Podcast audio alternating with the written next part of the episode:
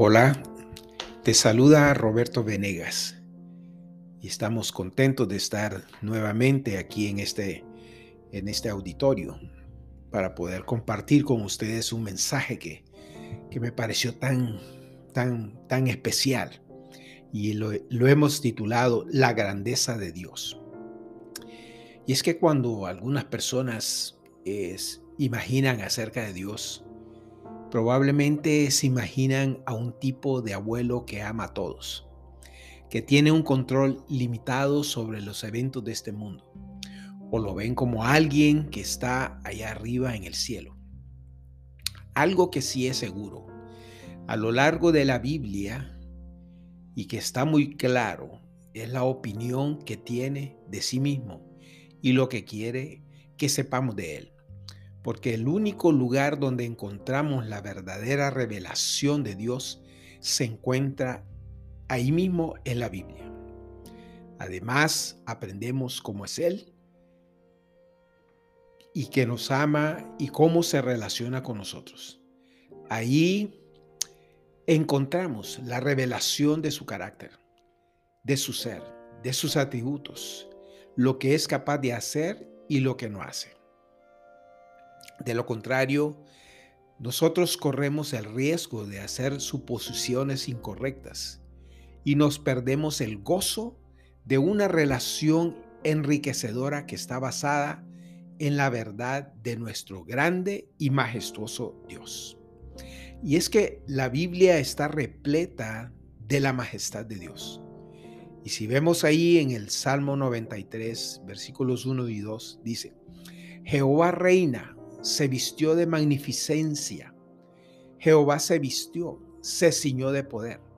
Afirmó también el mundo y no se moverá. Firme es tu trono desde entonces. Tú eres eterno. En Isaías 40 podemos encontrar que Dios es más grande que todas sus creaciones. En comparación con el Señor, las naciones de la tierra son como gota en un balde y como mota de polvo en la balanza son vistas. Del mismo modo, Él es más poderoso que los ídolos sin vida hechos por el hombre que no pueden responder oraciones ni darnos poder. El Señor también está más allá de este mundo. Él es el que se sienta sobre el círculo de la tierra, el que extiende los cielos como una cortina y los despliega como una tienda para habitar. Él es más majestuoso que el más grande de los reyes terrenales, ya que reduce a los gobernantes a la nada y hace que los jueces de la tierra no tengan sentido. Él está sobre los cielos y las estrellas, llamándolos a todos por su nombre, por la grandeza de su fuerza y por la fuerza de su poder. Ninguno de ellos falta. Sin duda aquí podemos apreciar que Él es majestuoso y un Dios grandioso. Entonces, veamos cuáles son los atributos de Dios. Si alguien te pregunta o te dice, háblame de tu Dios, ¿qué le dirías tú? Veamos algunas de las características más importantes. Número uno, Dios es nuestro creador y el creador de todas las cosas. Es cierto, Él es el Dios con quien vivimos a diario y a este Dios es a quien daremos cuenta por nuestras vidas. Dios es el Dios majestuoso a quien servimos. Él es más grande que su propia creación, quien midió las aguas con el hueco de su mano y los cielos con su palmo. Con tres dedos juntó el polvo de la tierra. Y eso lo podemos ver en Isaías 40. Número 2. Dios es una persona. La Biblia revela que nuestro Hacedor no es una fuerza invisible. En cambio, tiene emociones, inteligencia, voluntad y personalidad. Todavía estamos hechos a su imagen y somos capaces de tener una relación íntima con Él. Vemos evidencia de la personalidad de Dios a todo lo largo de la Biblia. Cuando Dios se dirigió a Moisés en la zarza, en la zarza ardiente, no se presentó como es, sino como yo soy. Asimismo nos indican que si lo amamos y lo obedecemos, podemos esperar su amor y cuidado inagotables. Jesús es modelo, modeló, es, es más, modeló la oración al Padre Celestial. Un Padre amoroso que nos invita a una relación cercana con Él. Número 3. Dios es espíritu. Jesús mismo dijo, Dios es espíritu y los que le adoran en espíritu y en verdad, es necesario que lo adoren. En el libro de Apocalipsis, Juan describe un trono celestial rodeado de luz gloriosa, pero no describe a aquel que está sentado en él en términos físicos. Por supuesto, Jesús, Dios el Hijo, tiene un cuerpo cuando caminó sobre esta tierra y las personas pudieron verlo y aprender acerca del Padre. Pero ahora Él viene a morar en nuestros corazones a través del Espíritu cuando confiamos en Él como nuestro Salvador personal. Porque Dios y el Espíritu Santo son uno y su presencia siempre está con nosotros. Número cuatro, Dios es eterno. El Creador siempre ha sido, es y siempre será. Su existencia no tiene principio ni fin. Él es eterno, ilimitado por el tiempo. Esto es difícil de comprender para nosotros, pero la dificultad no cambia el hecho de que Dios siempre ha existido. Como parte de la Trinidad, Jesús comparte esta naturaleza eterna. Y él dice, antes que Abraham naciera, yo soy. Número 5. Dios es inmutable. Cuando hablamos de la firmeza del Señor, queremos decir que su, que su naturaleza no se altera y que podemos confiar en sus promesas del pacto y que Él es el mismo ayer, hoy y por los siglos. Número 6. Dios es, es santo.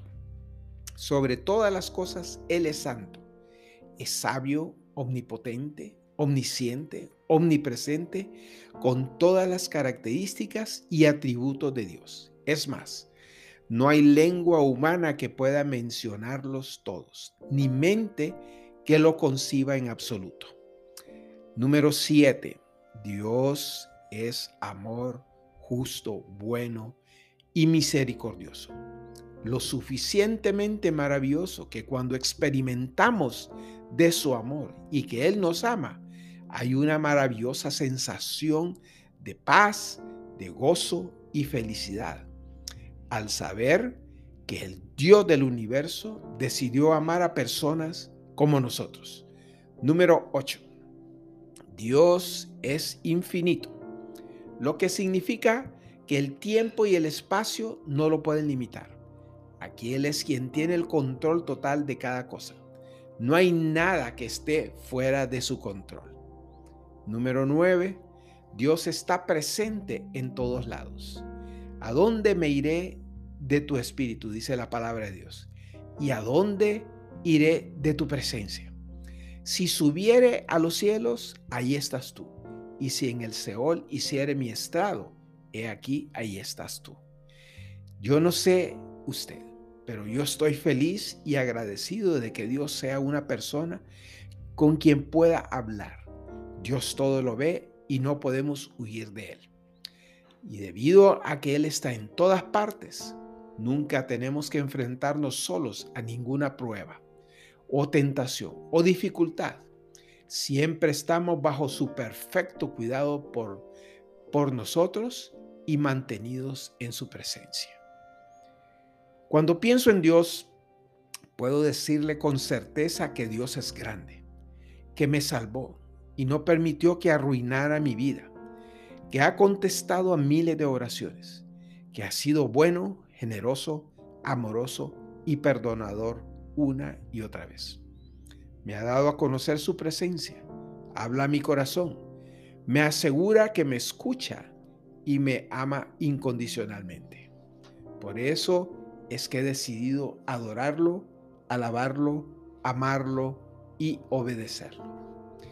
No hay duda que esto es solo una vislumbre de quién es Dios. Y si usted no ha aceptado a Jesús como su Salvador, discúlpame, pero tú no tienes nada. Cristo dijo, yo soy el camino, la verdad y la vida. Nadie viene al Padre sino por mí. Si usted está dispuesto a pedirle a Dios que perdone sus pecados, Él hará borrón y cuenta nueva. Lo borra con la sangre del Cordero, la sangre de Jesucristo que murió en la cruz del Calvario. Escúcheme bien, Él no cambiará, pero le aseguro que sí cambiará su destino eterno en un instante. Esa es la oferta de Dios. Si usted es sabio, sabrá aceptarla. Gracias, amado Dios, por esta palabra. Qué lindo es poder contemplar la hermosura, la belleza, la majestad y la grandeza tuya.